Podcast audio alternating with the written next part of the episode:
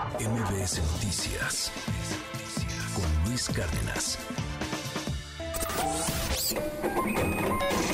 Economía y finanzas con Pedro Tello Villagrán. Ya son las 7 con 58 minutos. Gracias por estar con nosotros aquí en MBS Noticias. Por cada litro de gasolina que usted paga, paga tres veces más impuestos que en Estados Unidos. Por eso aquel cuento de que, eh, no es cuento, pero sí es cuento, de que si baja el dólar debería de bajar la gasolina, pues es cierto, nada más que también tendrían que bajar los impuestos. Y no bajan los impuestos. Pedro, qué gusto saludarte. Cuéntanos, muy buenos días. Luis, buenos días. Qué gusto saludarte también a ti y a quienes nos escuchan.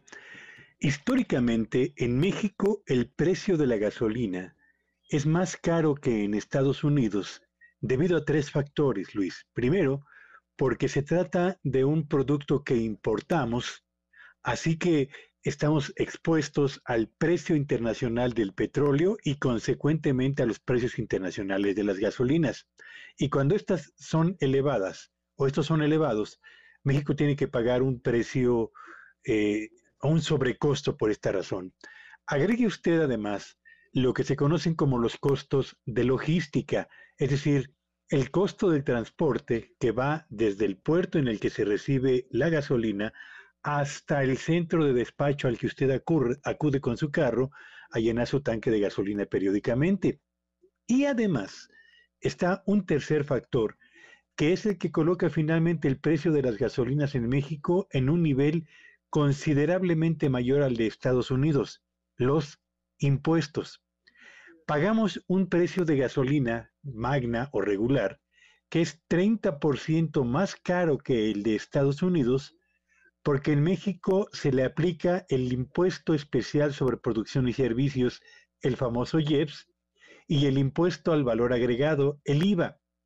Esto provoca que, en promedio, el precio de cada litro de gasolina magna o regular que usted y yo consumimos nos cueste casi 8 pesos más caro que el litro de la misma gasolina o de la gasolina equivalente en Estados Unidos.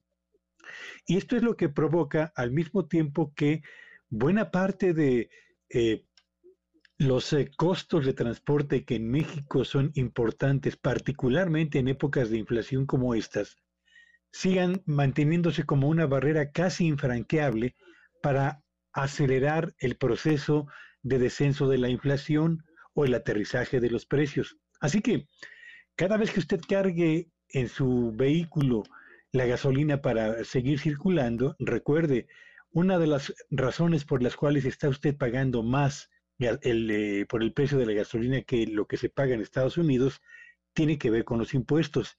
Y esto es una cuestión importante porque ahora que vamos a empezar a producir gasolinas, bueno, eso dicen a partir del primero de julio en dos bocas, eh, muchas gentes van a empezar con la ilusión de que el precio de la gasolina en México va a descender, cuando en realidad esto no va a ocurrir ni en el corto plazo y temo mucho que tampoco en el 2024, Luis, por los, por los problemas que tenemos en materia de costos de operación, pero sobre todo por la estructura actual de impuestos que se aplica justamente al precio de cada litro de gasolina, Luis.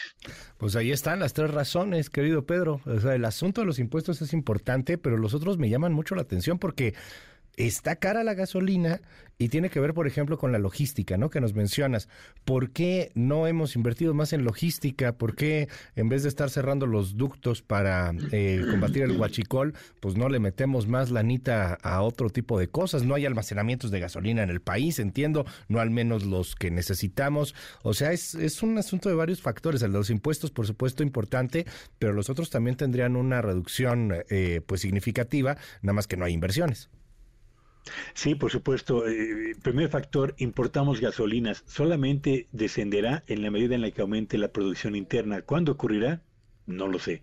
Segundo, no tenemos infraestructura suficiente para abatir los costos de logística porque las vías de comunicación no siempre están en buenas condiciones y porque tampoco tenemos centros de almacenamiento ubicados en sitios estratégicos que permitan la distribución final eh, con menores costos hacia el consumidor final. Así que tres, tres barreras que van a impedir que el precio de la gasolina descienda por lo menos o se acerque tanto como lo desearíamos al costo de la gasolina de hoy en Estados Unidos, Luis. Gracias, querido Pedro. Te mando un gran abrazo y te seguimos ahí en tus redes. ¿Cuáles son? Síganme en Twitter en arroba Petello Villagrán y que tengan un espléndido fin de semana. MBS Noticias con Luis Cárdenas.